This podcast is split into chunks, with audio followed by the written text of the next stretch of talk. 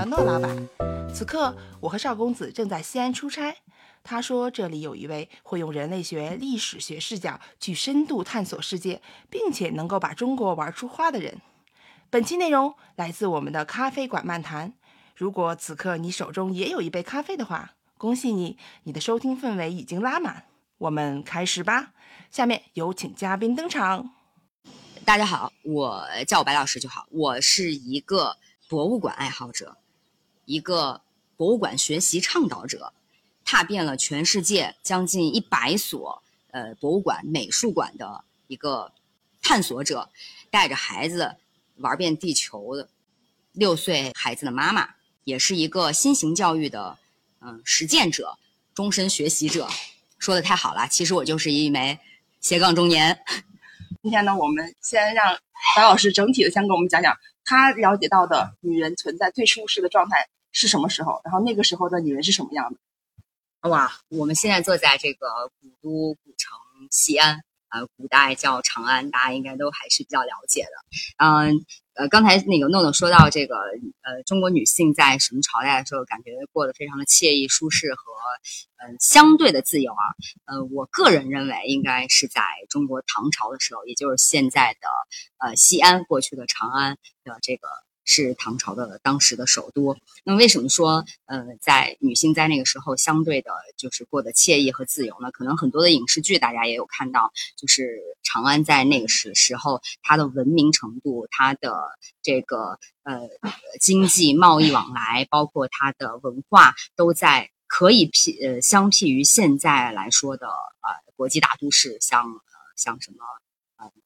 啊，我们先不谈呃中国的上海、北京啊，就像整个西方的大都市的这个这个纽约呀、伦敦啊、巴黎啊，就是女性相对的要活得更啊自由一些，因为那个时候的呃传统呃也不能说传统，就是说在呃长安城的这些女性啊是可以随意这个呃出门的啊。当然咱们知道，在中国旧社会的时候啊，这个是大门不出二门不迈是一种美德嘛。它是分历史阶段的，所以对对很重要很难。对那个时候的呃，就是中国女性啊，呃，当然了，这咱们除了说大家经常看影视剧里面皇宫里面的哈不能出，那个是因为有一些这个呃。皇宫里面对，但是在呃这个民间的话，呃女性就是比如说穿这个裤子呀，或者说翻领的大衣服呀，这都是随意的。我大概了解的是，因为那个时候我们中国唐朝时候，因为大家都现在常提到的这个丝绸之路啊，虽然说这个词儿现在听起来感觉哎听大家都听一次，这几年被吹的比较大啊。呃，虽然说说这个词儿是德国的一个呃一个一个对他他提出来的，呃，当然其实这条路它不只是有一条路。它其实是多个对多对它主要是西域方向来多条的这个路，但是它是一个民民族外来的这个民族，在这条道路上贩卖各种贸易产品，它不只是丝绸，它只是说呃丝绸是我们国家往呃西域或者通往到整个西方社会的一条通道，所以把它叫做丝绸之路。那呃呃，今天白老师来介介绍他特别有趣的背景。事实上呢，此刻对我诺老板啊，白老师，我们三位坐在长安呃古城之外的呃这个很棒的一个咖啡馆里。呃，白老师呢是真正的呃波斯背景的呃中国人，对对对。他的呃他的先生呢是是真正的有家族谱可考，以及肤色呃这个头发啊等等，包括姓氏啊是。呃粟特人，粟特粟特人是粟特人的这个康姓的呃后裔，对后裔。对，那所以呢，他们的孩子是，就是如果你在大街上见到白老师家特别可爱的小姑娘，你会，你一定会认为她是一个。呃，比如说，呃，她是一个这个混血的样子，对，所以呢，对吧？就是那我呢，之前也对之前前面期跟大家介绍到，呃，平阳赵公子这个这个我在播客界出道艺名的来历，所以平阳公主，对吧？她其实当时也正是呃，在她的老爹李渊从太原起兵以后呢，她是她那个时候跟她的呃夫君呃凌烟阁二十四位之一的呃柴少。他正是从他们当时守在长安，所以呢，他就是正是从长安这里，呃，然后呢向北上去支援老爹。所以就今天很有意思，我我们三个人，实际上我们三个人从肤色和这个对吧，我们都是自来卷儿，然后这个鼻梁还有肤色的样子，呃，我们都呃，虽然没没有去做这个不同价位的基因检测 啊，但是呢，白老师是是会明确定的这个波斯呃族呃后裔，对，通过经商进入到中国的对对对那我们来讲，那我和诺诺呢，我们就先暂时自称湖人的后裔吧。对，是的，对对对，呃，也也可能确实，因为我们刚好为什么聊到这个这方面，也确实是刚从呃大家瞎聊嘛，就提到了这个每个人成长环境，然后我们嗯，我突然有一个感想，就是为什么我们的家里面，尤其我的爷爷和我的父亲，他没有那么多对对女性的禁锢，对啊、女孩子从小的那，虽然我也生长为八零后的这一代，呃。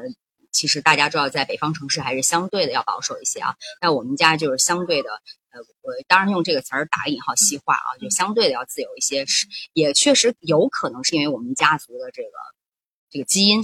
基因的属性。因为我我们刚我们前面聊天用到一个词叫奔放，就是就某种意义上，我们三个真的是哈，就是三个就不同，无论是西域的还是北方的这个胡人的呃血统血统的姑娘呢，我们各自成长的环境还真是都是相对奔放，所以我们对所以我们得以绽放的这样的一种成长历程。是，所以呃，也就是现在大家经常开玩笑，就是看到说南北差异，南北差异啊，确实有一定的这个南北差异。那中国的北方大部分的现在的，尤其像我们西安这边，然后或者包括像山西，然后包括咱们除到中原以外啊，就是中原再往呃西北。往北这些地方的这些咱们的所谓的现在咱们的中国人，其实都是混血。在过去的从北方民族到从西域过来的民族，大家经商贸易也向往着那时候大唐的盛世，所以都汇聚在这里。上自然过程。对对对，它是一个呃怎么说呢？就是人类贸易大交换啊，有这样的一个大交换，才有了现在呃很多的这样的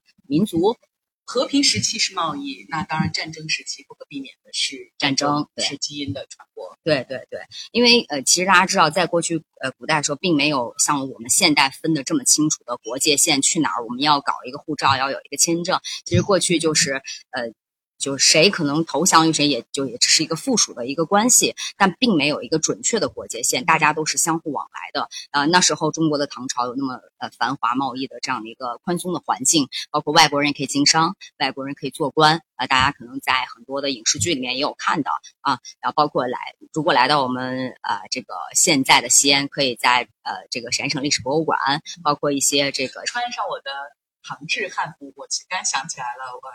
大明宫词里面，像当时太平公主很可爱的那那套衣服，啊，那个叫做呃齐胸襦裙啊，对吧？所以是胸部非常的对对对。显露显露的，比比较开放，比较啊开放。对对。英文里有个词叫 flattering 啊对，flatter 就是呃呃衬托和夸张你原应有的曲线或者是性别之美啊，OK，是大唐盛世的景象。对，所以其实你可以看到，就是唐朝的这个呃匠人，呃，他画到的一些壁画啊、能看到就是那个时候万国来朝啊，大家穿着不同的衣服，不同形式的衣服，都走在中国的这个长安城的大街上。所以女性那个时候也是比较随意的啊、也可以穿男性的衣服出来，该玩玩，该吃吃，该喝喝，哎、的都是比较相对自由宽松的一个环境。那呃，也就是说，不是说呃。北方人就一定比比这个南方人放得开或者怎么样一些啊，不是这个意思。那就是说，我们真正的呃北方可能就是外来民族相对要多一些，可能大家来自草原，来自这个西域，更奔放一些。那南方现在的呃，现在南方更。呃，像我们中国呃过去的中国，他就像费老先生、费孝通先生写的那个《乡土中国》，他说中国的这样的一个家族宗族关系，它是一个插叙格局啊，它是以宗族为核心，然后来这样荡漾之开的这大家一个，不是像可能像现在的西方社会或者一些其他的国家，包括像日本明治维新以后，他学了西方的这样的一个一个呃格局，就是说我们中国确实是以家族、以文、以家族的这种绑定的这种关系为关系依托的。就尤其是在比如就历朝历代不同时期上，它所谓的基层，嗯，呃，就是中央政府和地方，比如说州郡政府之外的呃乡和村，它是高度的乡绅自治化的。对对对这种自治结构的中心，它的确是对应父权结构的呃这样的一种呃这样的一种社会呃财富对以及呃这个家族连接的方式。对，所以刚才那个呃赵公子有提到说这个父权，所以我们为什么没有呃把女把这个女性和男性对立来说啊，父权它不是指男权，它是指以长辈为尊，也就是说男权是指以男以男性为主要主导结构话语权。那我们这里不是指呃。单单的男性，而是指父系。哪怕在过去古代，可能这个家族里面的长辈，这个男性已经去世了，但女性她因为是长辈，她也有很强的话语权，她是一个父权结构。所以父权就是她是长辈那一个那一个级别的，所以她掌控着所有人的这样的一个一个一个一个啊命运也好，或者掌控着家族的是呃，他是一个舵手也好，那并不是说嗯。哎，我们看似好像哎，要过过过去，可能在古代，这个女性，这个老祖母，呃，或者谁，她掌控了这个家庭，就女性地位就很高了。那不是这个意思，在中国，它是叫父权制，并不是指我们不是指男权，我们也没有想着说去来搞说男性和女性一定要怎么样去对立。我们要提出这个父权制，是指男性之间，他是也是有这个格局的，也是有这个级别的。你你年轻的。就是要听年长的，你这个新入新入到这个圈子里的，你就要听本身就在这个圈子里的，它是这么样一个一个格局系统。我呢特别喜欢呃五 D 式的，就是四 D 五 D 哈，这个沉浸式的旅游。比如说每次我来西安出差的时候，虽然我是大家知道我是一个三次元世界，我是一个做呃人工智能呃这个科技行业的呃创业者，那每次我到西安来出差的时候呢，我至少。内心里我是梦回大唐，就就算哪怕没带我的汉服哈，所以呢，呃，我是能感到我和呃这个无论是始皇陵也好，还是乾呃对对吧，这个唐代是乾陵等等，我是我我和山水之间是有回应的。每次我会计算从我的家乡古都平阳河东郡的平阳，呃。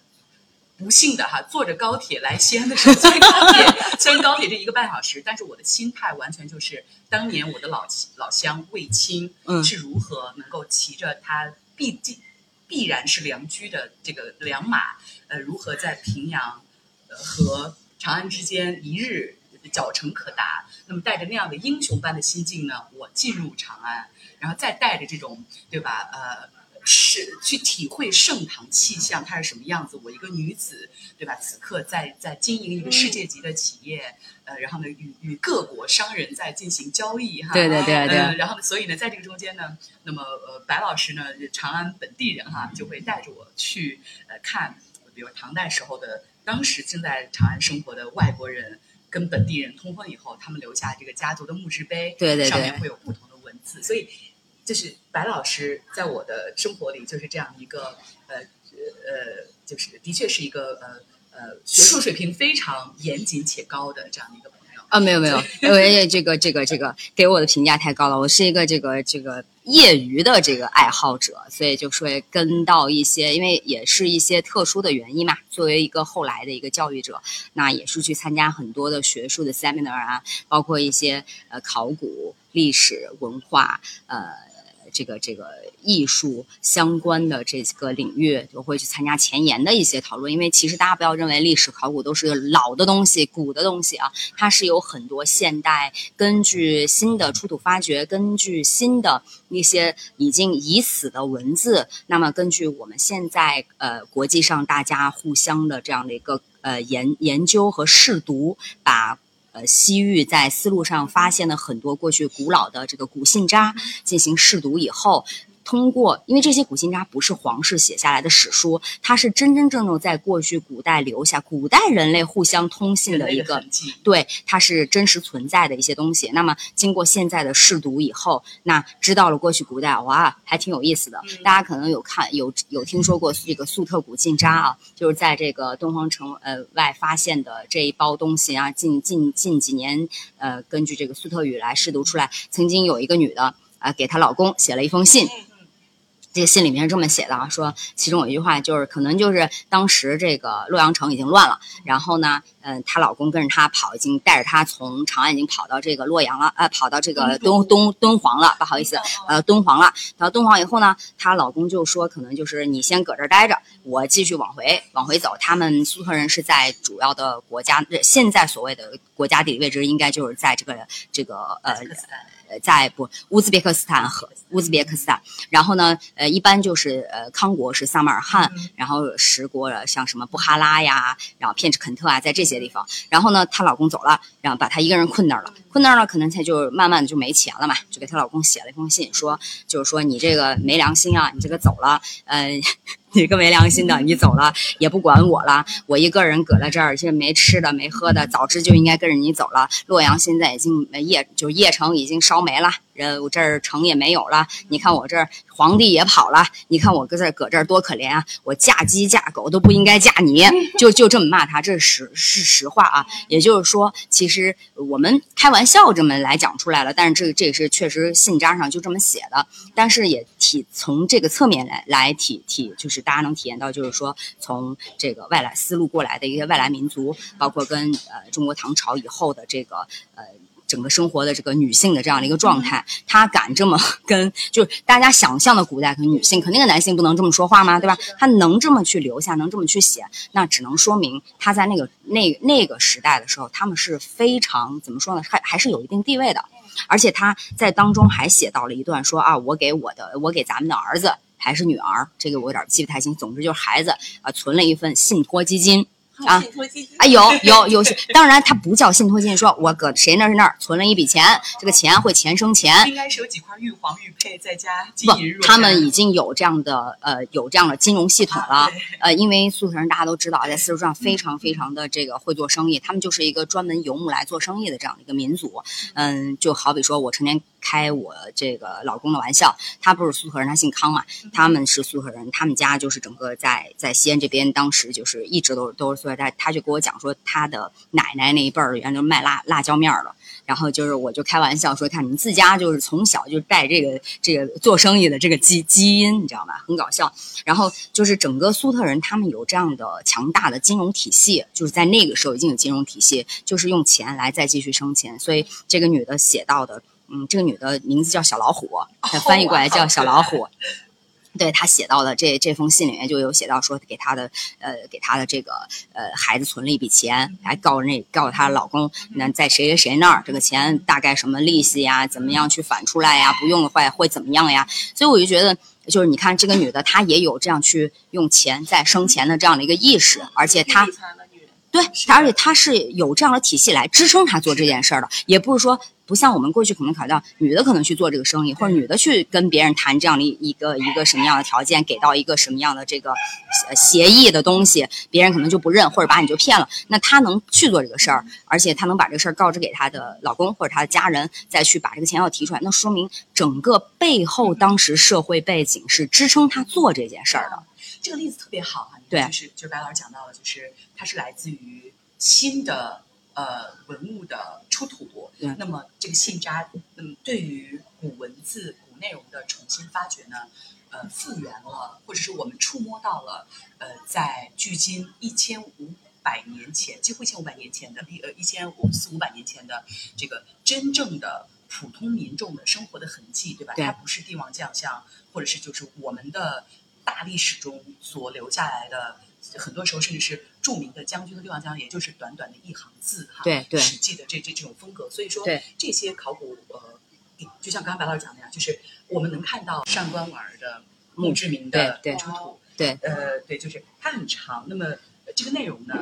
呃，是正是上官婉儿作为女宰相所服侍，这个从啊，在就是就是呃，在呃这个武则天。还是才人的时候，上官婉儿作为王皇后，就是韦皇后，就是另外一位呃更这个权力更大的一一个一个宫廷女性的这个身边，就是就他们的历史，大家有兴趣的可以可以去考证哈。总之就是在武则天称帝以后，上官婉儿作为她的呃最得力的女性的助手，嗯，官至宰相，呃，那么这个墓志铭上呢，呃，确信了，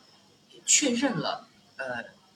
就是后世的这个史学家以及史学爱好者们，呃，去猜。一直在猜问的一个问题，就是上官婉儿到底有多重要？嗯，她到底是一个阴谋的所谓武则天，就是很多这个宫廷阴谋的手段，嗯，甚至是很难听的那种，无非是所谓的女性语色示人的种种那些，好像我们这个演绎的很不好的那种不堪的宫廷秘史里的那种街头的这个什么小报里的那种烂故事哈，嗯，是那样的一种形象呢，还是他到底在历史上去起一个什么样的作用角色？那么这个新出土的墓志铭，对不起，这个墓志铭喝了太多好咖啡，呃，他确认了在武则天的心中，沙高尔他是真正的一个伙伴，嗯的作用。我不是哭了，这个声音，念念凑两句。好，潇湘水断，晚尾山青，朱尘猿蛇，玉碎连城，抚瞻松潭，静听文琼，千年万岁，浇花颂声。那这几句话，在在现在的这个 现代中文中什么意思呢？呃，我的好朋友遇难，就像是娥皇女英的先逝，呃，委婉山的崩塌，像是明珠在漩涡中沉底，像是珍贵的合璧式碎裂。我看着我这个好友松前的松呃坟前的松树和假树，我静听着他坟墓周边的松风，就是松树上的风声，千年万年不绝。这就是我想给我的好友，我一生的战斗伙伴的诗歌的吟诵之声。这是武则天写给她的一生的战斗好友的诗。嗯这就是唐代的走向最高权力巅峰的女性，她们的友谊，她们在历史上的。对，最新的事实告诉我们的事情。是因为刚才那个呃，咱们赵公子也提到说，这个像什么大家平常在历史书当当中，或者在整个呃成年的历史教育当中，有提到像什么《史记》啊、《资治通鉴》呀这一类的大的史诗的。我不是说这些书不好，非常好。呃，如果在呃有空闲的时间，大家都可以拿来读一读、看一看，就是非常好的啊。但是在大家应该有所发现，就是在这些书当中是没有提到女性角色的，是的，几乎是没有的女。性的不存在。呃，但是即便因为大家没有办法，没有人能迈过去武则天这一章啊，对。但是呃，大家也可能看到，就是我们有各种没有名字的呃皇后啊，呃，对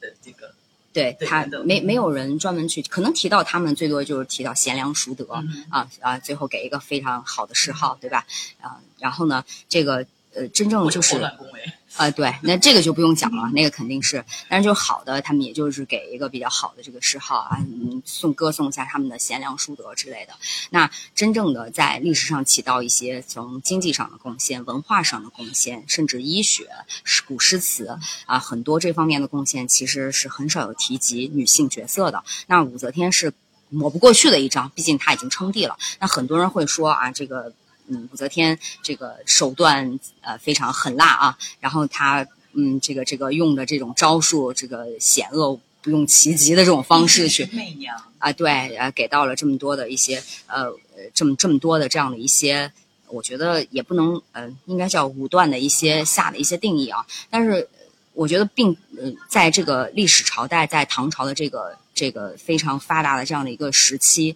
也。确实，因为有这样的一个时期，比较的开放和比较的，你想那时候文武百官都有那么多的外国人，甚至嗯，在历史上很低级的一些像色目人都，所谓色目人眼睛各种颜色这种色目人都可以去当官的这样的一个时代，那女性作为一个皇帝称帝。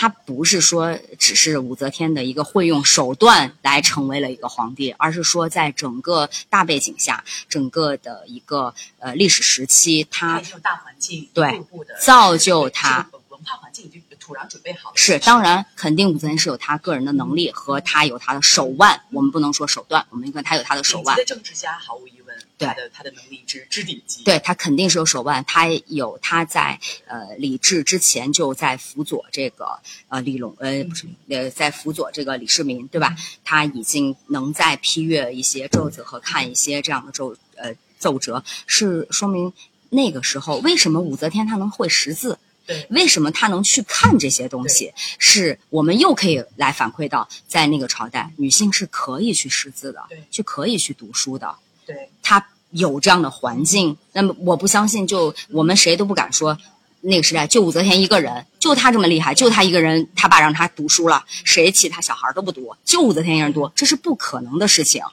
是的，对不对？是的，就对，也就是对，就就就这点，我其实完全同意白老师啊，对，就是呃，以武则天这样的一个十分重要的历史时期符号，嗯，她当然她是女性，呃，来去讲她出现的呃各种各样的原因的话，嗯，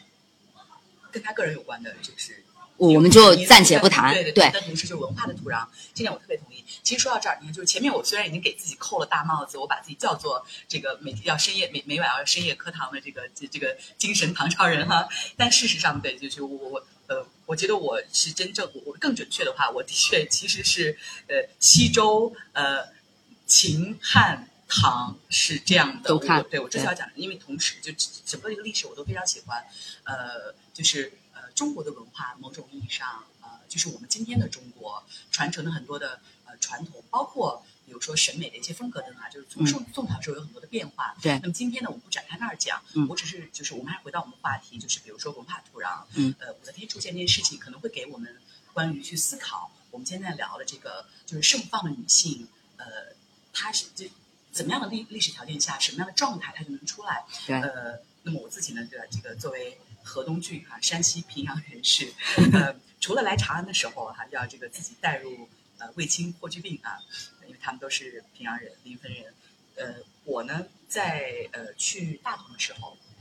我自己会把自己带入我其实，在过去这几年特别喜欢的一个朝代时期——北魏。魏晋南北朝的北魏，嗯，那个阶段对于就是对于呃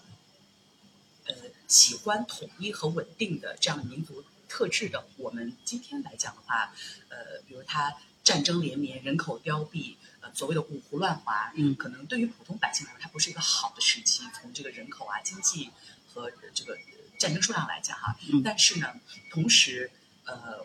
就是在我就是我这个历史爱好者的眼中，我认为，呃，我我特别的赞同，就是我当时，呃，今今年的五月份在呃在临港石窟，呃那里呃临港石窟的整个的这个所有的窟，你走完以后，呃，然后呢回到这个公园的主干道上，那有一个很大很大的牌子，呃上面写着“中国从这里走向盛唐”。嗯，当时我站在那里，整个的景区只有我一个人。嗯，所以无比的安静，你可以想象，就像是古代的，没有任何现代化的景象在里面，没有工厂，没有高楼大厦，完全，你知道这个地方就是在公元三四百年开始建，然后呢，一呃呃，就是从从拓跋家族北魏的时候一直建，然后呢，它而且它历经历史的这个雨打风吹，流到今天，嗯，那么那种极度的安静下，我的背后是云冈，是云冈大佛。我的面积，我是我站北朝南，呃，面向长安的方向，那个牌子啊就写着“中国从这里走向大唐”。我当时真的就全身都是鸡皮疙瘩，呃，在那个完美的阳光下，风中，时空一千五百年前、一千八百年前和此刻的我是一样的，感受到时空是一样的，嗯，就是因为呃呃，阅读了北魏后，我我只想很快的讲一个点，嗯。这个中间我还读了，比如说，花木兰的鲜卑人小说，对吧？就是因为它毕竟是存在于北魏的一个民间，呃，这个大家都会知道的“唧唧复唧唧，木兰当户织”这样的一个传统呃诗词里的人物。那么，呃，目前不可考这个人物具体是否存在，但是不重要。嗯。但我们知道，呃，文学一定基于基基于这个真正的故事，基于现实的，所以呢。呃，有这个呃，有一些现代的创作者做了非常棒的，呃，一个就女平平民，呃，可能长相不是那么出色，性别特质不是那么强烈的这样的一个女女女孩去替父从军以后，如何在古代那样条件下不被发现，而且能够真正是建立军功，呃，这个呃，在跟柔然的北魏和柔然的这个战场上一步一步的从一个。对吧？小兵，然后到武长，到这个百人、千人长，然后最后再成为这个小的将军、偏将，一步步的呃，成为呃，就是这个皇帝要要亲自呃，或者是可汗要去亲自接见的呃这样的著名将领。那如果这件事情它真正是有可考的历史呃历史原型对真实的话，嗯，这个中间呢，呃，作者我特别喜欢那小说，就是叫《花木兰》小说。这个小说里呢，它呃。作者的考据功力非常好的，他援引了，就是史实中从从正史里确认的，呃，比如拓跋拓跋家族的呃一些，嗯，就是拓跋朝呃就北魏的拓跋王朝运作的过程。那么，比如说在北魏的时候，呃，和亲就是婚姻的制度哈，女人由于无论是感情不顺，还是我就是不想结婚，还是我就是过不下去了，呃，因为大家都知道，比如说唐朝是可以和离的，嗯，其实宋朝后来也可以和离，嗯。但是呢，只有丈夫，比如说因为妻子的，比如说什么，可能大家如果前段看过《梦华录》的话，里面专门讲到了，在宋朝时候的和离，那是丈夫因为比如说妻子染病不能生育、不孝敬、不懂礼貌等等等等，要由于妻子的品德的缺失，丈夫可以把妻子休掉，休掉，除非丈夫犯了哪些极其严重的错误，呃，比如说婚外情等等哈，妻子可以举证啊，才可以和离。也就是说，呃，离离婚这个呃这个作为一个就就婚姻不幸福的时候，你终止它的一个不幸的选择。宋朝的女性是不具备的，那么唐朝是可以合理，女性可以提出。而这件事情它并不是从唐朝发生的，它是在北唐之前，呃，这个南北朝之前的北魏的时候，呃呃，那么来自呃就是拓跋鲜卑的鲜卑人的文化里，呃，就是女性也可以像呃，就是也可以去和这个比如说喜欢的男性去主动提出希望可以有婚约，那么不合适的人，可以主动提出离婚，呃等等这些，那么包括拓跋王朝里。的确就存在真正的女将军，这个都是正让他的名字啊等等，这个他们去就是呃我不记得了哈，就是在正史里这些都是存在的事情，所以呃所以说唐朝并不是呃并不是这个贫困出现，游牧民族的这个必须要去依赖男性、女性所有人在艰苦生存条件下的共同努力去支撑家家庭家族的繁衍。对在这个过程中呢，就是女性的力量。她的对她的力量和地位有制度的保障。那么这样的文化，它是影响了后来的呃南北朝。那么南北朝的这些朝代，无论是拓跋王朝，还是再到后来的，呃比如说李文，再到呃这个呃北周，北周之后出现隋和唐，嗯，包括大家在历史上如果关注的话，隋和唐呃就是呃他们都有独孤王后，嗯。呃等等这样一些，所以所以鲜活的历史能告诉我们很多女性绽放所需要的土壤，是是对对，它不是代表某一个人，他在那一个时期他自己就突然奇迹般的出现了，它是有一个整个，就像说到这个土壤、这个空气、整个这个环境，给了它这样赋予它这样的能量，它才能绽放出来，或者说不被历史磨灭在整个尘埃之下。嗯、也不能说呃。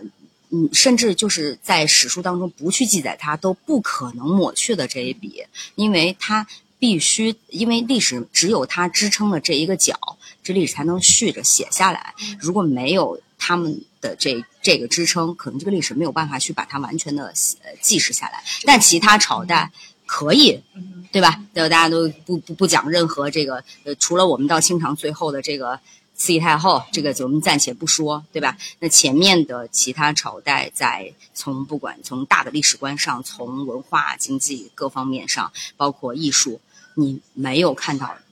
很多有女性名字的出现。女性永远都是人类至少的一半，但是在历史中，我们历史对文艺史等等呃所留下的生命确实太少了。所以我特别想问一下白老师、赵公子，大唐的姑娘们是怎么生活的？哦，大唐的姑娘怎么生活的哈？对，她们为什么会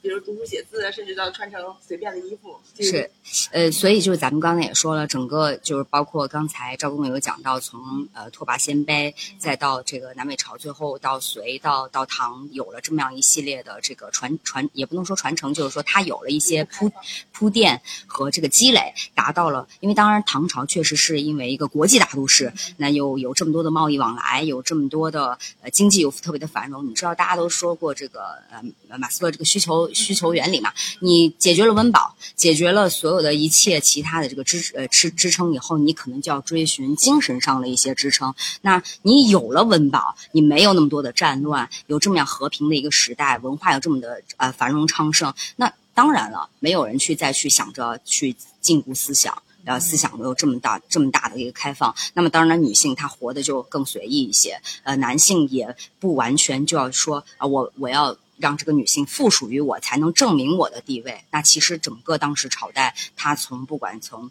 政治、经济、军事，它都是一个非常强大的这样的一个一个存在了。所以，可能从咱们刚才提到父权这个这个这个这个这个这个概念和父权这两个词儿，和那个时候的男性不需要说我在家庭、在小单位当中，或者说在国家当中，我必须以一个女人附属我，女性附属呃男性的这样的一个权利的出现，我才能证明我的存在感。其实不需要了，已经，因为整个我就是在，我可以在那个时代就是巅峰。就也就是说，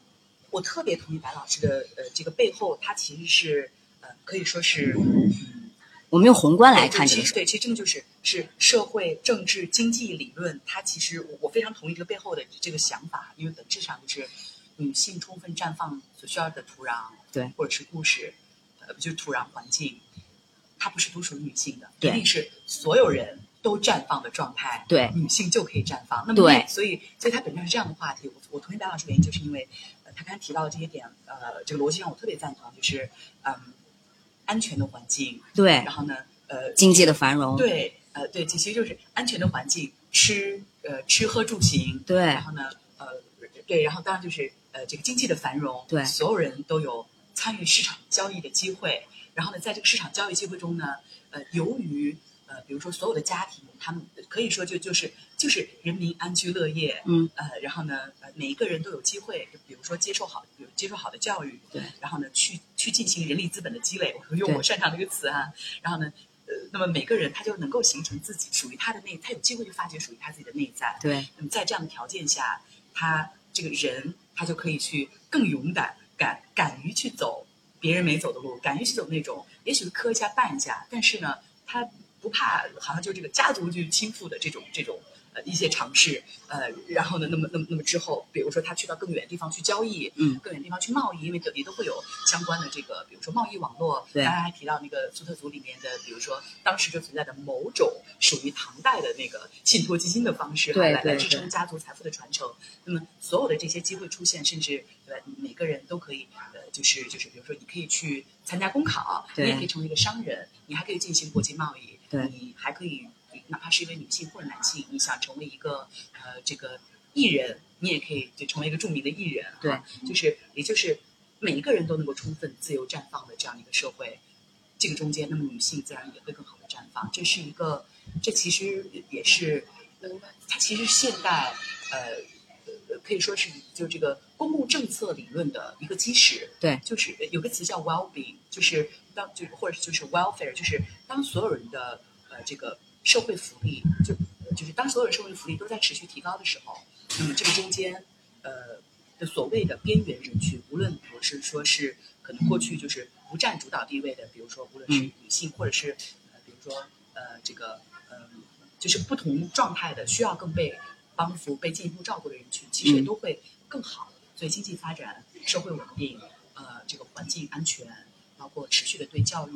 呃教育、医疗。对资源的投入，那么那这真的就是所有人绽放的条件。就刚才呃那个我们诺诺有提到这个呃服饰嘛，就说我们唐朝的时候，大唐的这些女性为什么可以活得这么。逍遥自在，对我我简单提两个点啊。刚才咱们都有说到这个唐朝的服装，那唐朝的话，我们现在看女性，哎，我要穿漂亮的裙子，我要怎么打扮自己？我们暂且不说啊，怎么样是美，怎么样是不美？我们在这儿美没有统一的标准。但是在唐朝的时候，为什么会有很多的女性她愿意去穿那个胡服骑射？她也觉得很飒很美，因为。美是发自他内心去认可自己的，他没有通过男性的凝视说男性觉得这样美，裙子要这样穿，裙子要那样穿，袖子要多宽，哪里要怎么样，他不是以男性的审美来定义自己的，他是以自我的绽放。就刚刚有提到，因为经济、呃医疗所有的东西的稳定，带给他内心的充足，我就这么穿。我觉得穿裤子没所谓，我需要，因为我需要这个功能，我要骑马，我穿出去我我很舒服，我自己的需求的。对呀，你你你要想想，我们中国古代体育里面，刚才有提到，就是说，嗯，蹴鞠、蹴鞠、打马球，对对，女性都是可以参加的。你而且不是说女的对女的，是男女一起的，对吧？那为什么？那是因为大家没有男性觉得说啊，你女的不行，你不要上了，对吧？观念没有这个观念，因为你是女人，对，所以你。不能怎样怎样怎样？哎，对，对，就是，而且我们的所有的听众朋友们，无论你是男男生还是女生，男生还是女士，我希望你都可以停一下，去想想这句话。你是女性的话，想一想，你从从小到大有多少哪些场合你听到？因为因为你是女生，就会怎样怎样。嗯，那么如果是个男性，我们也可以自我关照，反观一下我们自己有没有说过这样的话。对。就是不不只是，我觉得就是不只是捆绑女性啊，我们在这里不说就是男性怎么样，女性怎么样，包括啊，刚刚有提到说啊，你一个女孩，很多人大家都，我相信所有的女性朋友都听到过这句话，就是说，哎，女孩到了高中，那理理科就不行了，那数学就不行了，学的不了，没有到现在为止，没有一个科学依据，有科学证明告诉我女性就一定比男性从理工科上差，没有这个说法。招指呃。此处赵公子的这个这个自拍彩虹屁哈，对吧？那比如我本人就是，呃，所有的理科啊，从来都是，就就不用碾压这个词了，因为不不再提小时候的事情。但是呢，我在美国的名校读博士，的确是因为我曾经是，呃，各种各样的奥赛之后呢。呃，是数学领域的一个某一个 领域的世界冠军。对对，所以这一点，他的确，他跟性别没有关系。对，所以说，我们就呃又返回来说到唐朝，那女性她不以说，哎，男性会觉得，哎，你这个那历代这个女的都穿这种，对吧？那个裙子。呃，怎么这样？要那样，对吧？飘带，呃，你宽袖还是怎么样的？那为什么你会穿一个裤子出来啊？你你觉得这样好看吗？嗯，如如果大女性都是以在活在男性的凝视和视角下的话，她一定不会这样选择，因为她会觉得那样才是美。我必须要那么穿。那为什么大家有又开玩笑说唐朝以胖为美？其实不是说唐朝绝对的以最肥最胖为美。你可以去看我们这个呃，大家来长长安一定要去看看长安的这个壁画啊。它不是说所有女性都一定是肥的，是什么样？是因为它。很活得很，姿百态，他活心态都有，对他活得很富足，他不觉得说我一定要男的觉得，哎呦我瘦的轻飘飘的，我才一定是美。当然现在来说，我们只要是健康，我们去运动，我哪不是说要活的一定是瘦杆的这样，对吧？只要我是呃呃健康的、有活力的就 OK 了。我没有一定要追求一定要多细的腰、多瘦的脸，对不对？并不是说大唐的女性一定都是以胖为美，这个是以讹传讹，就只是说她们确实是千姿百态，有的确实是很丰腴的。是因为她们不在乎男性视角下的一种审美，是他只在乎他自己。因为那个那个时代的唐朝过的精神很，就是咱们说最底层的这个呃呃这个物质上的满足，大家都是 OK 的。所以他达到精需要达到自我精神上满足以后，他已经不不去在乎说啊，我必须要呃这么穿，我必须要这么瘦。他不是以这种方式去在男性凝视下而生活的。那个场景，我觉得你描述的提醒我一个词，就是。少了很多的规训，对，没有社会力量或者文化在规训。比如说女性这个人去说，应该应该怎么样？对，你应该怎样怎样，就是规训本身。是的，是的。所以呃，刚才有提到这个一个衣服的问题，提到女性也可以得到教育的问题，得说到这个女性是以这个呃胖瘦啊什么，她不是说我一定要以瘦为美，或者一定以胖为美，只不过就是说她就是在她是一个呃对什么样的一个状态的出现都是 OK 的。那我们再提到就是说呃还有一个很好玩的现象就是嗯。大家都应该知道，就是唐朝有很多的这个发髻。你们如果来陕西博物馆，可以看到，呃，包括女性贴那个花黄啊。其实搁咱们现在看，或者哪怕你让男性看，都不都不咋好看，啊，就挺怪的。有些，尤其是各种奇葩的眉形，哎，真的特别奇怪。把眉毛把眉毛刮掉，然后刷两对，那是因为什么啊？真的就是我们不能说他追求的是怪，或者追求的是剑走偏锋，对吧？那只我我觉得我个人层面来说啊，是也咱们再提一遍，确实是说他的物质基础、精神层面得到了完全的满足，才有人有机会往剑走偏锋，或者说往我个人觉得，我觉得这就是美，我把它定义为美。你你觉得你这个女性觉得，我觉得这样是美，就是一种它不再是一种统一的美的时候，不卷。听到了吗，同志们？不卷哦，它是潮是一点都不卷。对，它不是一个统一的造型，它不才它才会有特异的出现，所以这是它才是他们活的这么的千姿百态，活的这么的随意。话对，就是参差多态就是幸福本源。对，参差多态就是允许多元，允许每个人用自己的自在的方式去表达，无论是体态的。呃，还是外征表现的，对对对，所以我就说想从这些一些小点上，当然我相信有更多的历史学家或者艺术史学家去研究这样那样的可能性的出现或者怎么样，那我们都暂且不谈。那我们只想谈，在那样大的一个意识形态下，女性她不是在特定。的一个时期，我突然想这么画一下，然后后面没有了，那这个就就很奇怪了啊。那大家都知道，只有在唐朝的时候，这种这东西出现。当然，日本会传了一些，当然有些艺伎也这么去画一画。我觉得那个时候就是他们在仿效，因为那时候，呃，都觉得唐朝是最应该学的一个模板嘛，什么都拿去学啊。这个咱们暂且不谈。就是说，那你现在也没有人再去说，哎，我这么画一下，那么就特别千姿百态的那个样子，是因为他已经那个时代的女性，她不 care 你别人怎么说。我觉得我就这样挺美的，我就要这么搞。哎，有然后有一些女性觉得，哎，你要那么搞，那我要这么搞。我觉得这也是一种标新立异。对吧？就好比说我们现在社会，你把眉毛刮了，我把睫毛都拔了。就好比说我们现在社会，大家也能看到，不管什么所谓的大牌也好，什么什么国际流行趋势，你会发现，所谓的很多街拍、很多达人、很多潮人，他们的装束你不能理解，对不对？那是因为他已经我不在乎大众的眼光，我不是说咱们的寻求美一定要找那个标新立异才是最美，我只是说这是一种心态的出现，所以他才引领。因为对独特，他才。它是一种呃，怎么说呢？就是它是因为有这样的一个基底的出现，它才会去有这么一个形式的展自我表达的展现。哎，我不是需要趋同，跟大家都一样，因为我因为现在很不稳定呀，我只有跟大随大流趋同，我才能保护我自己。因为人类都是去寻求稳定的嘛，对我才不会受到攻击，不会受到对他人的排斥，对或者是厌恶，对对，人类总是在寻求。群体的接纳，这也是这是进化心理学的对，呃，它是有这个自然生理基础的。对对，因为人是群居动物嘛，对他不可能说我一生下我就一个人走走深山去了啊。所以只有当即使不从众的时候，也不会被饿死的时候，嗯，人他的安全性就更高。这其实我们刚刚所从马斯洛那个模型一直聊到现在，对的这个充分绽放的环境里的，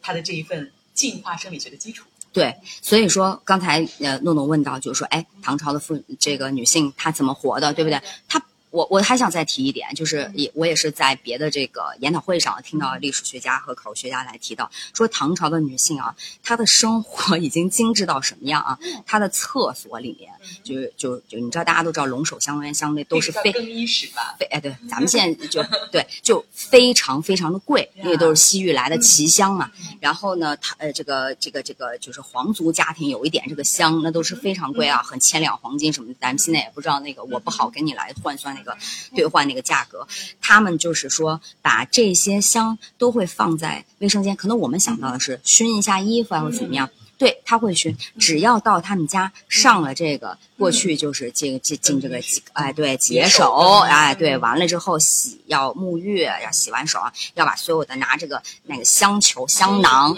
大家有知道，我们如果来咱们呃陕西博物馆也能看到过去那个香囊制作啊，它是呃一个就是金属的，它是金属球套金属球，里面而且里面是一个就是就是有。平衡总在平衡这样的一个结构，平衡的结构，然后它是涌动的，只要你这这转起来，它是在里面涌动，这样香就可以扩散的非常好。那么过去他们在卫生间里面都会，我现在叫卫生间啊，就是他们在卫生间会提供呃，让宫女们或者是服侍的仆人都会有这么一个呃熏香的这个东西的存在。对，然后就是上完卫生间出来洗手，然后更衣，然后把把这个衣服都要再熏一下，才能再出来，来体现这个呃这个皇家或者说有钱人家他们使用香的这个。你想，一般咱们认为的香不是家里熏一熏那么贵，对不对？他们是用在这种地方，来让你目就是芳香一下手啊，芳香一下衣服，非常的精致。这块呢，对我我我就是我也刚好在用一个现代人我亲自经历的场景来来例子哈，来来佐证一下，就是呃。在呃二零一九年的时候呢，呃，因为当时就是呃作为呃呃就是人工智能全球未来事务理事会的理事议员，呃，那么呃明年的呃这个十月份呢会去呃就是这个年会呃理事年会都在呃在呃在迪拜，嗯呃呃阿联阿拉阿拉伯联合酋长国阿联酋的迪拜，呃因为迪拜呢刚好是在二零二零年要承办世界博览会，嗯，所以呢它有很多的建筑啊等等。那么去呃去就一九年在参加这个会的时候呢，博览会的场馆已经建好了，所以呃所以呃迪拜的政府也就事实上是他的王室，比如说迪拜的人工智能的呃这个部长是非常年轻，二十六岁的一位呃王子，呃呃那么我们这个会呢就是由他来主持，所以呢他来招待呃这些来参会的各国人士，呃去呃在这个呃会场参观完。已经建完的会址以后呢，有一个就是王室礼仪的晚宴。你去过迪拜多次呢，过去都更是商务的场合，我还没有完整的经历过，就是更呃，就是就是用王室礼仪来做的事情。那么的确就是晚宴依然是西式的自助餐，大家有这个音乐有聊天。结束以后呢，就是呃晚宴晚宴进入之前要吃饭之前呢，会有呃我们现在叫工作人员哈，会有工作人员端上来玫瑰泡过的水。就那个水一撩都特别浓的玫瑰味，先洗手，洗完手以后呢吃东西，对吧？吃完东西呢清洁过以后呢，然后大家就是最后这个呃晚宴结束以后出门的时候，会有呃数量更多的这个工作人员，他们就是拿着，就是像刚才白老师讲的这样，就是呃一根杆子上下面挂了一个那个呃这个香炉一样散香的这个对香炉一样的香球，一定是在燃烧状哈，这个味道能散出来非常好。然后呢就在转动，那么所有的宾客走的时候，我那边穿着裙子，还有这个呃这个呃外衫。过的时候的确是离离外，他给你熏一遍，你再离开。那一次的，就是那个那过程对我的震撼是非常强烈的，我才意识到了原来衣服的香气的细节是要用这种方式来保养。Oh my god！我日常里是做不到的。对对对，但他们那个时候贵族身上也都会带一个那样的香囊，然后呃，当然也有人开玩笑说，因为咱们那个大唐当时的这个贵族都是胡人嘛，然后从境外，对他们这个体液体味儿比较重，所以会带这些。我觉得还是踢球骑马比较多吧，出汗出的比较多，就像我们运动以后也是马的味道，对，是马的味道。当然，我觉得这个咱们那说笑是归说笑，就是说，嗯，因为。所有的族人都是这个样子，可能也就不不一定非得说要要要在乎这个相不相为。我觉得他们还是因为是因为达到了这样的一个是富足，所以才有更多的咱们认为是一种作味的讲究。咱们可能现在觉得啊，你作你步骤多，你像皇室好多好多步骤，其实是可以省略。他们就是因为要用这些步骤来尊显。他生活的品质不一样，我不是一个随意的，我就要把这么多步骤都做到，才能彰显好像我这个生活过得非常的呃富足。我程序道道多嘛，就咱们。此处我觉得若干呃名车、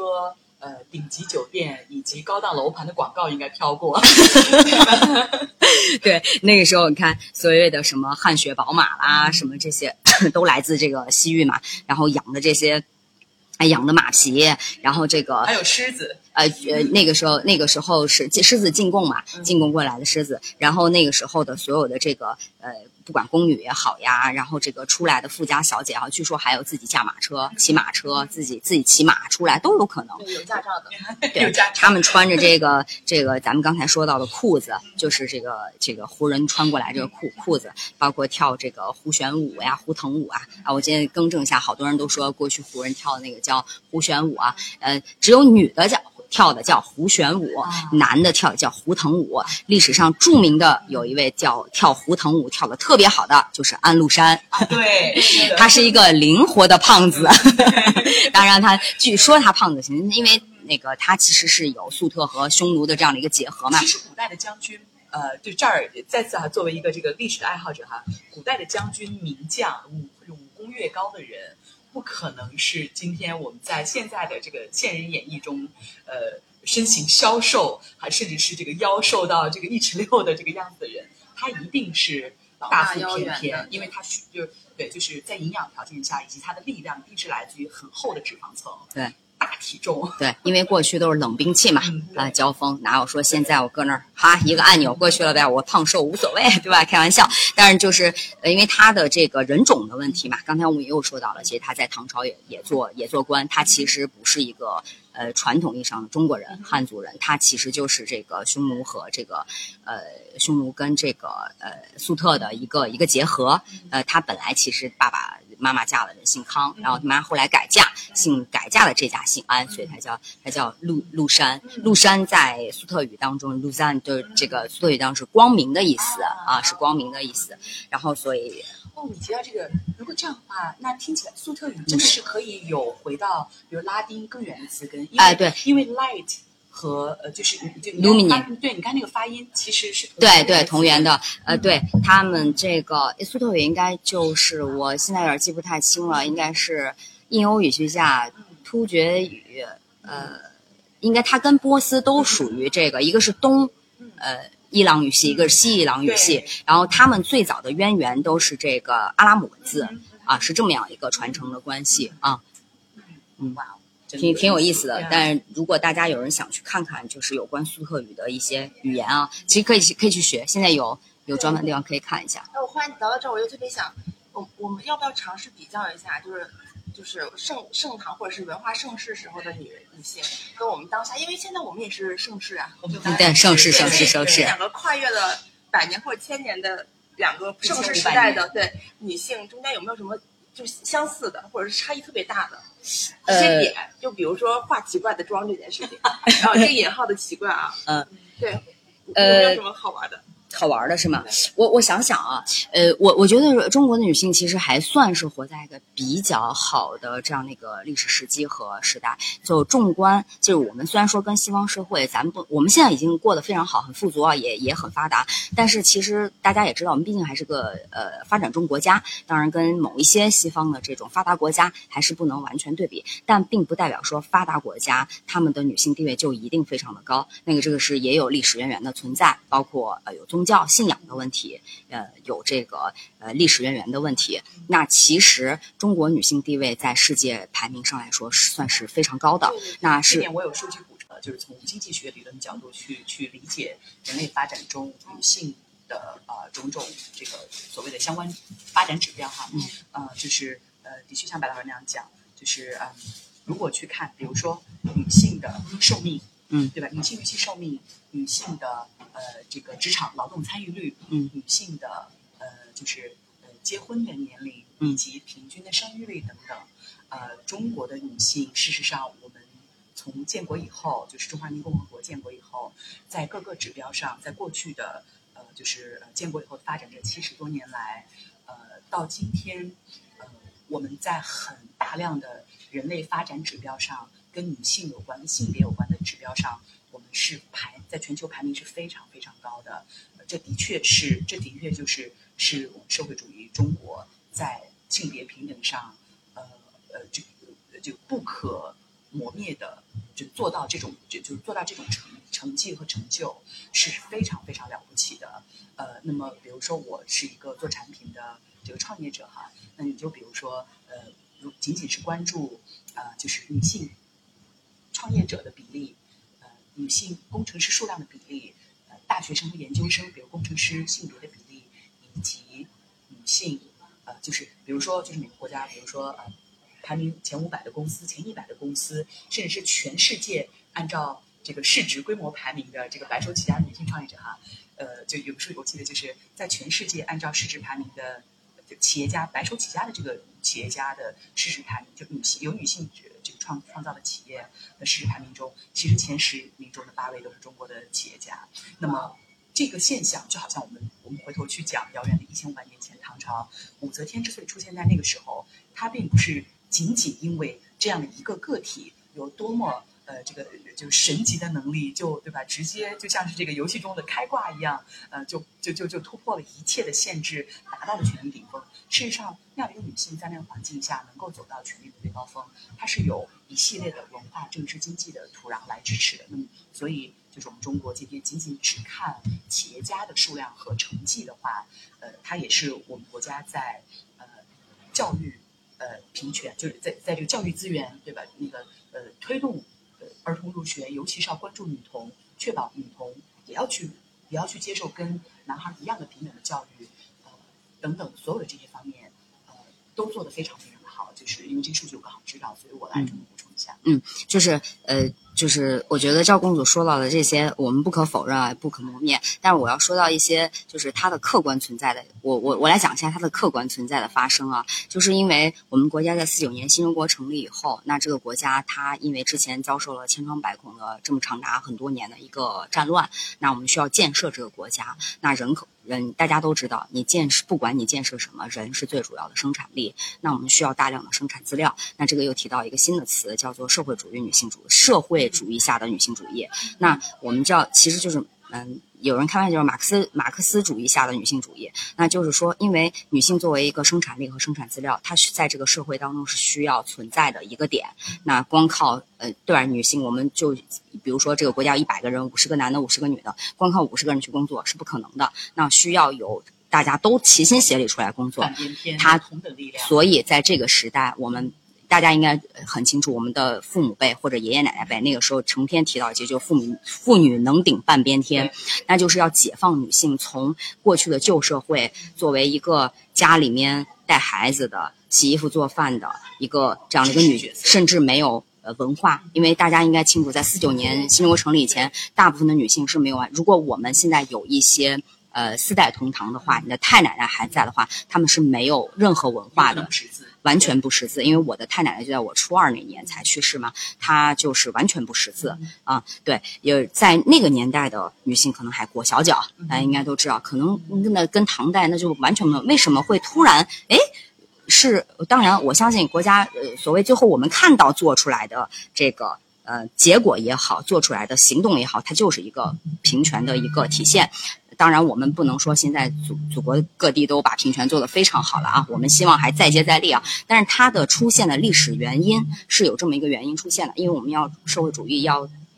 这个重新建造国家，我们需要大量的生产力和生产资料。女性在这个时候体现她作为一个人。作为一个人的价值，这个时候我们不提男人和女人，大家都要出来工作。那大家都知道，经济基础决定上层建筑。在一个家庭单元当中，如果男男性和女性都出来工作，甚至那个时候大家赚的都差不多，没有市场经济，对吧？你拿三十块钱工资，我也拿三十块钱，凭什么你说话算数？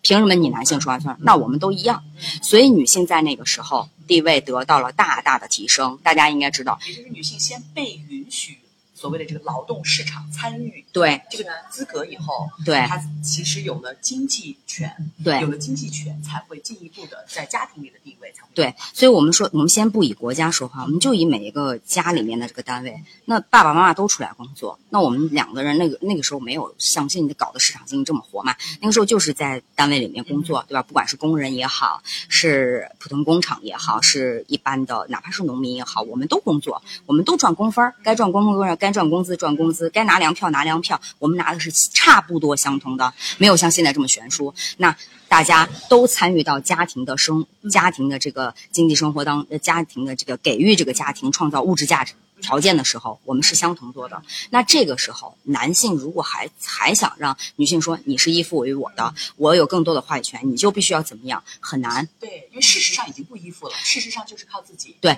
我不，我们不能说，我们不能说绝对，就是那个时候全中国大家都绝对的存在还会有影响力。但是普遍来说，经过两代人的洗脑以后，两代人的洗。这个这个洗礼洗礼以后，那造就了女性地位的提升。确实，在全世界来说，那我们确实，我们中国全世界范围内，中国女性的劳动参与率是最高的。对，是的，这是一个无比了不起的呃社会发展成就。对，也就是说，嗯。呃，我们在看就是中国女性为什么现在这么这么这么这么高，我们要看一个历史原因来结合，因为它有一个客观原因的存在。那大家有没有就是还是有很多会说哇，可能很多像呃偏远一点的地方，可能女童得不到嗯更多的这个呃教育的资格，或者得不到，比如说考考上大学了，但很有可能对就要先去打工这样的现象。对，这个在近近二十年开始又有点呃回潮，那是因为我们。改革开放以后，有了市场经济以后，那有市场经济以后，就有有可能有更多人去赚更多的钱。那这个时候，呃，咱们毕竟在泱泱几千年的文明当中，它都是儒家的一个这样的一个父权状态，所以又变变形了。大家有没有感觉到，就在近几年，嗯，就是这个更多的女性回家了，就是更多的女性在八零九零后。嗯，她们回家了，做家庭妇女，因为她们，我不是说家庭妇女不好，我只是说她可能就可能离开了职场，脱离了职场。这个现象其实的确是在呃呃，甚至是在很多的这个播客节目里，其他节目会提到过哈。在比如说中国社科院每年的社会发展白皮书，无论是对劳动市场这个性别比例构成，还是年轻人的社会调查中，的确是有，就也就是说这些都是有数据支持的。是的，的确。这几年的年轻人的劳动市场参与率比过去呈现的不是一个持续上升，是而是一个平稳甚至略有下降的一个趋势开始出现。因为我们现在更趋于接近一些西方国家目前的这个他们所面临的一些情况，也就是说，呃，有大量的这个需要更。专注于工作或占用更多时长的这样的一个工种当中，男性体现了更多是我投身在外。那么女性，如果你呃在外工作有这么长的时间，哪怕你挣的钱再多，没有人会觉得呃赞美你说啊，你这个妈妈做的真好，你这个当妈妈当的真好。但是嗯，其实男性更多的被鼓励为哇，你只要把赚了更多钱，你的地位。更高，那就说明你对这个家庭付出的更好。随着经济发展，某种意义上，呃，就是因为刚才白老师提到，比如说，就是就是就儒家文化，因为它在中国的确从啊从这个春秋开始到现在是两千多年的这样一个文化传承和影响，它有很多的方面哈。对，呃，那么在塑造我们中国人的文化，我们我们是辩证的看这个问题啊，各个方面的这这个角度，就是我们不能否认它就是存在的。那么，那那那么就是说，随着就是这些年，就随着经济发展，你看，呃，我们的。比如说女性，比如说高中毕业率，就我们来看国家发展指标的话，女生的高中毕业率以及大学的入学率中的女生，甚至到研究生阶段的女性，现在都是高于男生的，在这几年发展。但同时呢，我们又看到了女性在职场参与率上，对吧？比过去前几年呢又有所平稳，之后又下降。那么这样的一个女性正在进一步的回归家庭的过程中呢，像刚才老师指出，可能可能会在，比如就是说具体到个人的这个日常生活中。他可能会呃，的确是开始更多的遇到呃，或者面对这样的一些社会家庭环境的谈话。什么样进行谈话呢？对，可能就是比如说，那么成家了，开始考虑要孩子了，有了家庭的话，那就对吧？就是让男，就是让丈夫在外面去做工作。男人嘛，就应该在外面；女人嘛，就应该在里在里面。你看，这块又回到我们前面在聊唐朝，呃，就是。就是比如说唐朝体态为什么有那么多？对你女性就应该怎样怎样？这种规训，在我们这个时代，可能就这几年的呃，随着很多事情的变化，它又开始在发生。对，它又出现了。那又体现了，然后就因为这样的一个一个一个情况的出现，又体又繁衍出两个另外的问题。大家也能看到，现在社会上为什么现在这个结婚率特别低？结婚率低不是因为男的不喜欢女的，女的不喜欢男的，我不喜欢你，你不喜欢我，大家都特别忙，并不是，是因为普遍来说，我们大家不管男的女的都在受教育。就刚挺赵公子也提到说，女的受教育的文明程度，甚至很多研究生到博士生，女的更多。为什么？是因为女性她得到了更多的高等教育以后，她不愿意再囿于厨房、家庭和繁琐的事情，仅仅囿于。对，所以那么我为了。不把自己，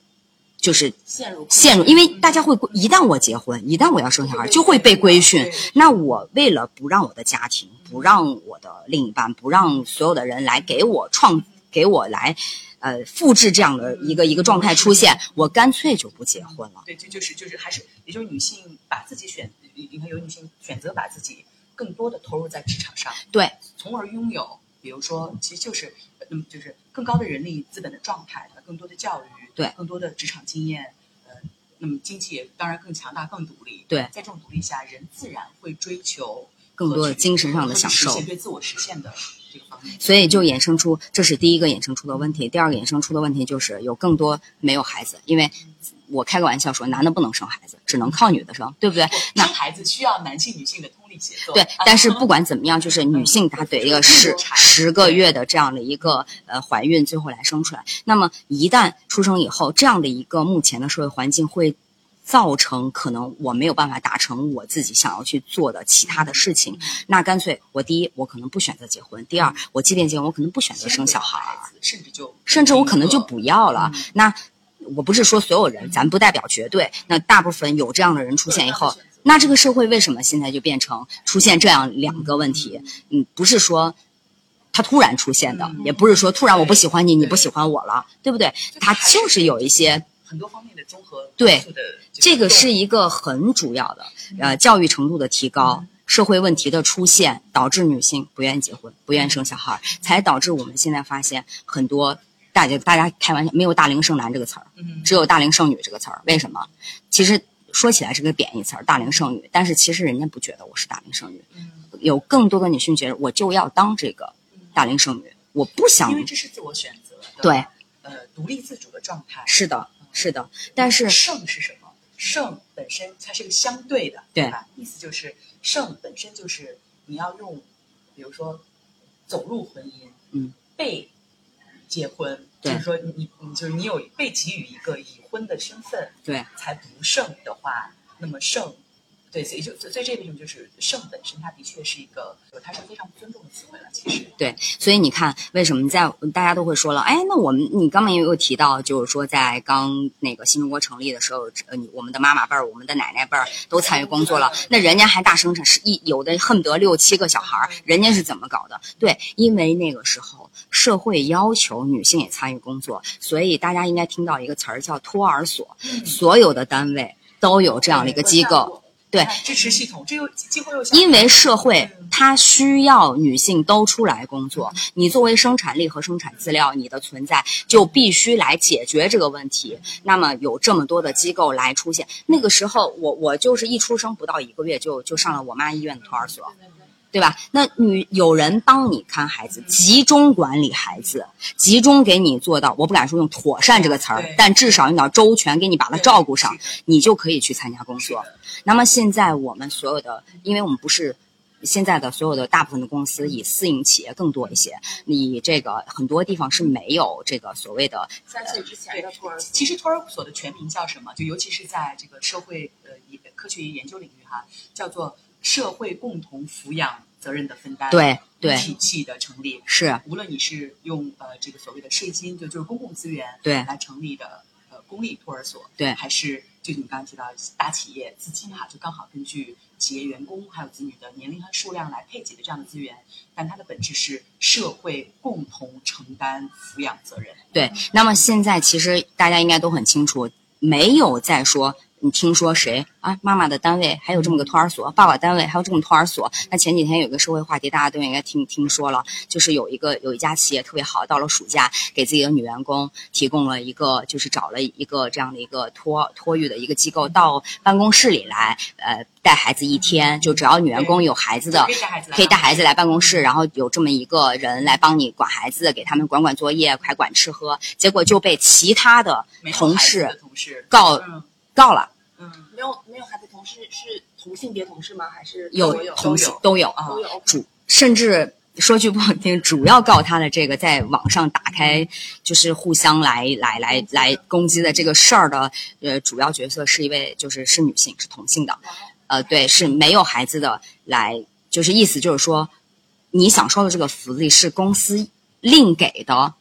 我们没有孩子。那我们就被歧视了。呃，一是一是他可能他当时意思不是说歧视意思，首先我没有我没有这个享受什么福利，第二你们在公司很吵，嗯，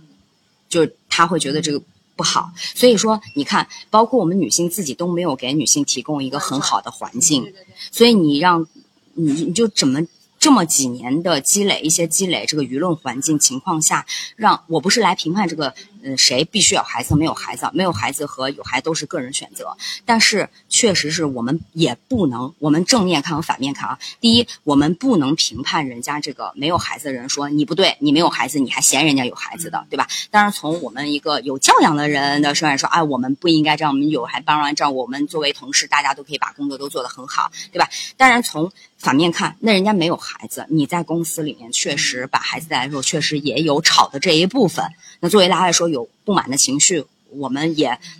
可以理解，对吧？呃，咱们先不评判说我同意不同意他的做法，但是我们可以理解。但是有孩子的这部分的家长，那那你说为什么？大家有没有想过，为什么都是女性把孩子带到办公室？嗯爸爸们呢？对，因为又提到一个词儿，大家经常讲丧偶式育儿，对吧？我们不是说男性不好，也有很多的呃男性在参与到这个呃带孩子的过程当中。我们家的姐弟五个基本上就是以我爸在家 这个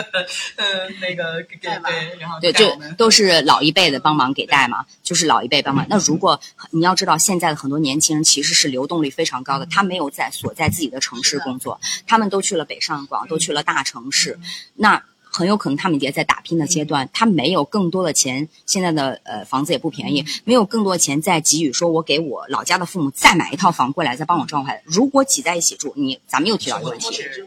一是说生活品质差，二是说我们曾经那个年代都独生子女过，大部分。其次，我们都受过一些算是高等的教育，那么住在一起后，又会产生非常多的家庭矛盾和冲突。那为了避免这些冲突，干脆就不要过来。那不要过来，又要面临一个问题：谁带孩子？如何抚育？对，对吧？那很多家庭，如果说男，嗯，很多大部分都是由女性做出了让步，因为这个社会，我不是说男性不好，因为这个社会，如果男性说我让步了，大家会歧视他。也是不公的。所以对，所以你看，对，就是对子女的生育和养育这样一个非常重要的，对，呃，关系对关系到国计民生长对对这个长久发展的事情啊。因为你看现在老龄化很严重嘛，是的，所以所以所以说本质上，你看这个事情，我我们聊到现在呢，它它是非常复杂的，对吧？比如说，就是呃，每个人都应该去最大化地实现他的自我实现，去接受他所能追求的教育目标，对对吧？那么这中间包括，当然是女孩也追求她教育目标。那么已经看到了我们的社会，就是中国的今天，呃，高等教育中女性的比例已经超过了男性，在本科和研究生的阶段。但同时呢，对，就是更高的人力资本又导致了就是在职场和家庭角色中的这样的一个 trade off，就是一个呃，因为任任何选择都是有代价的，对对吧？就是这个代价，这个更高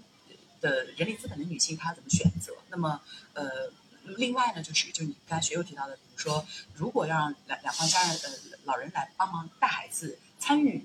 呃来提供养老的帮助，这个呃这个养育帮助的话，嗯、又会涉及到比如说。呃，住经济的问题然后呢，还有家庭关系的打理，还有观念的问题对，是的，是的，教育观念的不所以就是说同现代人就是我们中国发展到今天，咱们这代人，我觉得八零后、九零后正在开始成为父母的，呃呃，我们这代人哈，的确，呃，是你看我们是我们是电脑，对，我们使用电脑，使用使用移动互智能手机，对，然后我们我们在全球化中长大，呃，我们都接受了高等教育，呃，然后呢，呃，很多人吧，比如像我自己，我非常喜欢孩然我还没有孩子，那么我们有属于自己的事业，也要去追求它的实现，呃，那么我们对于婚姻意味着什么，什么样的责任，养育子女、生育和养育意味着什么样的责任，以及事业对我们的要求之间，也有其实是既理性又清晰的认识。那么这个中间，呃，包括养育责任它，对吧？它也需要家人的帮助，对爱人的帮助、家人的帮助、社会化的帮助，呃，而这种帮助是否能够即刻马上就实现，嗯还是需要哪些条件才能实现？所以你看，哪怕就是以一个女性一个人为原点开始来思考所有这些呃家庭结构的、养育选择的、生育年龄的问题的话，嗯。它都是一个极其复杂的。多指标、多参数的这样的一个这样的事情，所以其实很难，是很难。不可能说是我就给你一个什么样的政策就可以解决掉所有的问题，呃，不可能的。对，而且就即便说，呃，如果是可能，就像我们新中国成立，那有这么多的托儿所这样的机构，让女性都解放出去工作，啊，你们大家都放到这里，但在现代社会已经不能去，就是说用这样的一个统一手段来来来来操作了，因为大部分的女性她已经就是家庭结构，我们不能说有阶级，但是大家贫富差距确实是有的。那有的人会更希望寻求更不一样的这样的，因为在我们过去那个年代，刚刚要一呃刀切，那个时候，因为大家的经济水平、大家的认知水平都哦都差不多，市场化的时候，它一定是对吧？呃就是那个会有很多的不同的满足呃这个条件和要求。对。再说回到刚才说我们跟唐朝对比，那那大家都会提出来说，那唐朝的女性为什么又可以这样玩了那样玩了？他们很开心，他的孩子怎么办？好，那我们就来提到，因为我们跟过去古代的唐朝社会制度不同，我们现在社会是社会主义社会，咱们就不什么不说什么社会主义社会，我们就现代社会，对吧？古代社会那个时候是封建制，人是有阶级定位的。那呃，有钱人家的人就是有，我们不能叫奴隶，就是有仆人。对吧？那仆人他从打生来起，他就有这样的一个阶级定位，他就很清楚，我就是仆人，我没有那个更高的，就是哎，我今我这个通过学习，我阶级跃迁了，对吧？对我阶级跃迁了啊，我们教育公平，我阶级跃迁了，然后我当我也当主子了，没有这一说。过去哪怕再有钱的商人，他也是三教九流，对吧？那他就已经认定了，那我就是这么个阶级，那我就照顾孩子呗，有什么的，对吧？那我如果不能出去。嗯，是一会儿去骑马骑射了，一会儿去打兔子，一会儿扔扔什么，呃，玩什么这个到处玩了，干嘛诗词歌赋了，是吧？我不能这样，那我就是在家带孩子的，我没有所谓，我认的，因为他没有更高层次的说，哎，我知道社会主义是什么，是赋予我更高的什么什么样，没有，他觉得那样我过得也挺开心的，对吧？呃，我没有被其他的东西禁锢住，我跟我这个老公过不开心了，我还跟他拜拜。所以说，当我们讲社会发展的时候啊，它其实是一个，呃，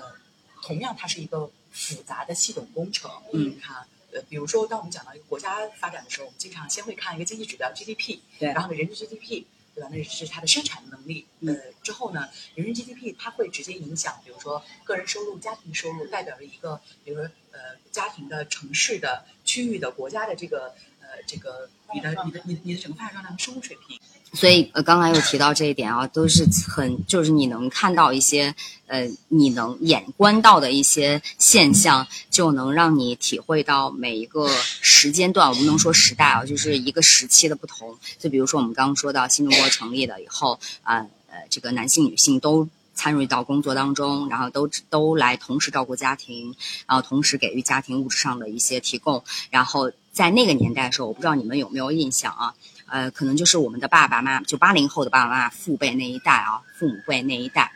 大部分的这个呃很多的这个家庭，嗯、的叔叔阿姨啊或者爸爸妈妈他们，有的跟妈妈姓，有的跟爸爸姓，哦，你有没有发现？有有有的有我的同学中就有很多。那个时候为什么很多？咱不能说因为孩子多我就非得要这样分开，并不是，是因为确实在那个时期的时候是一个特殊时期，因为女性和男性参与是同等劳动，得到是同等价值的回报所。对，所以他们的这个地位就是他在那个时代凸显出了一种高高的一个呈现。啊，这就是一个很有趣的现象。你们为什么？哎，大家会觉得，哎，为什么会突然在那个时代突然出现了一个这样的事情？其实现在都很少，再往前也很少，几乎没有。那为什么在那个时间段刚好有这么一个现象出现？它不是特定出现，不像我们开玩笑，叭一拍脑袋，好，我们今天都分开姓，不是这样子的。确实就是因为有对，我们就可以观，我们作为一个嗯、呃，活到今天，我们反观过去，我们作为一个观察员，我们看到发现一些。呃不能说奇怪现象，特定现象出现的时候，我们就要看它背后的成因，它是有方方面面的成因导致出这个结果的。它不是历史，绝对不是说什么呃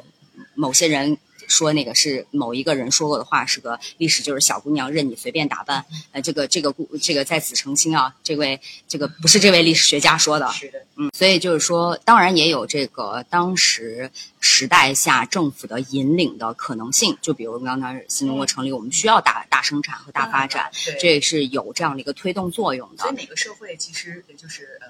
政策一定是包含价值主张的。呃，就比如说呃，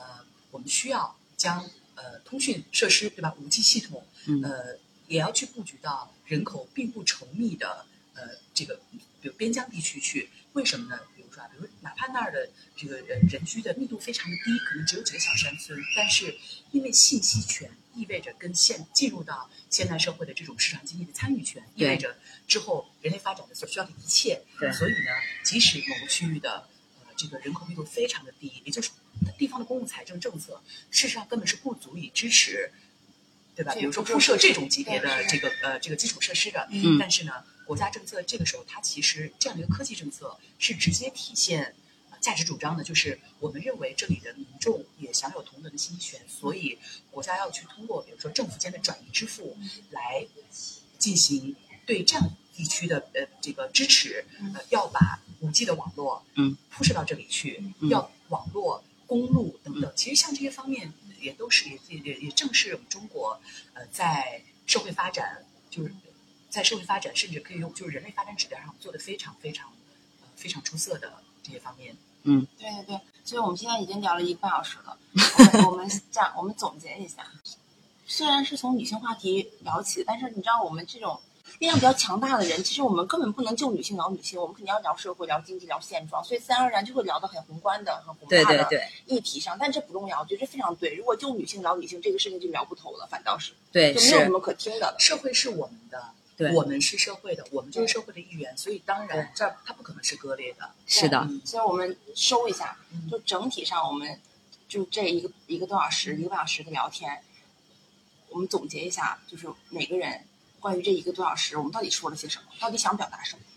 呃，我我我是想说，就是历史有它自然而然的洪流啊，它背后的成因不是说有，就是很多的事件不是它特定就是哎在这个时间突然出现的，它是有一个历史积淀和这个有质的有质的有这个量的积累，才会有这个达到质的飞跃。那女性在。整个，我想告诉所有的呃听众啊，在女性在整个这个咱们纵观历史的整个发展当中，她是非常重要的一个角色，因为我不。因为就有只有两种两两种人类，女性和男性。我指的是生理上啊，呃，我我们现在我们不不不说其他的那个那个成因情况。当然，现在我我总结的时候想再提到一个点啊，就是刚我也是之前听到这个有研究专家说，其实现在我们分人的性别不应该分男性和女性。当然，在咱们国家现在还没有啊，在国外他现在就是说，通过人类就是这个激素。水平的不同来定义你是男性或者女性。比如说，有一些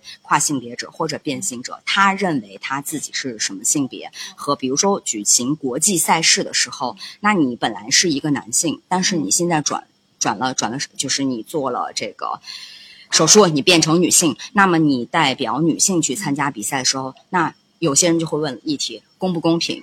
对不对？因为你本身的机体是男性，对，有一些是女性啊变成男性或者怎么样，大家去参加，可能这个就不公造造成了不公平。那我们来怎么来评断呢？是用激素，它有一个激素值，这个值超过这个值的就定义为男性，低于这个值的就定义为女性。所以就是已经有这样的出现，还包括我想说到的，就是我我不只单指我们中国，当然中国在中国唐朝真的是令大家非常羡慕的一个一个朝代，它非常的自由和开放啊，它就是。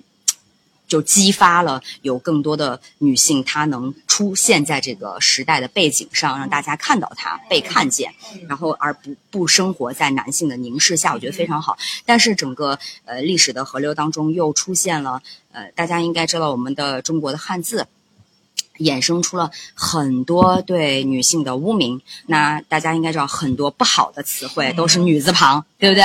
然后当我们提到呃“他”这个字的时候，要么有男他，要么女他，但是统一指指他的时候都是男他，对吧？但是这个男他，他只是一个单人旁，也没没有为什么叫男他？没有人说他就是一定是男性。那我们怎么样才能？就是我们永远在提呃很多单词的时候说父母。对吧？男女都是男在前面啊，我们没有人说女男，没有人说呃这个母父，对不对？大家，我我觉得我就是想留一个这样的一个议题，你们去好好想，你你去看看这个整个包括现代社会有很好玩的这些现象，当你看到它，你可以打一个问号，你不能用自己的这个既定的呃直观的感受对去哎，你已经说习惯了，其实它都有存在。父权和女性这样的一个冲突在里面，所以我刚刚提到这个父母啊，对吧？还有男女，你们可以去看一下，呃，去了解一下。比如说，为什么很多不好的词汇“奸”，对不对？啊，这个这很多这个词汇为什么都是女字旁啊？我觉得大家带着这个疑问，哎，可以去你查查历历史渊源也好呀，然后看一些这是一个社会化也好，社会呃议题也好呀，我觉得都是可以展开聊的点，很有意思。赵公子呢？呀，嗯，我其实很高兴，咱们今天你看，从呃，从我们在畅想，大唐女性她们的风貌状态充分绽放什么样子，然后呢，去聊和分析，呃，以武则天为这样一个重要的历史标记，呃，那个阶段的话，它的土壤是什么样？我有机会聊到了，呃，我喜欢的呃北魏，呃，这个拓跋家族时代时候的。女性的，就是婚姻选择，呃，以及这个从政从军的这个机会等等啊，作为中国从那里走向盛唐之前的那样一步步的一个文化土壤，那么可以用一句话来分享给大家，无论是女性和男性，都可以去呃去理解，然后呢去自我关照，我们的人生是否能过成这个样子的？这个词是这样，呃。元旦贤明，世光丰瑞，这几个字呢？元的意思就是呃品德呃德行呃德行像君子一样，呃呃这样就是然后呢呃自我这个严严于律己这样哈，所以呢元元旦贤明世光丰瑞，这是女皇在给呃她的她的事业伙伴的墓志铭中呃提到的呃不是关于悼念，不是关于呃家族血统渊源，而是关于这位伟大的女性上官婉儿的在唐朝的发展中非常重要的能力的这句话。那我们每个人是不是能过得像光一样，在任何的时代、任何的社会环境下，都可以过得像光一样的锋锐、锋利？呃，如果一个地方的光不够，那自己就是光，发光发热，呃，然后呢，让同行者能够看到前行的路，让同行者能够感到一些温暖，呃，视光锋锐，这是一个，借由今天的话题，呃，我想用来，呃，我想用来总结的这样的一个词，嗯，我非常好，这样。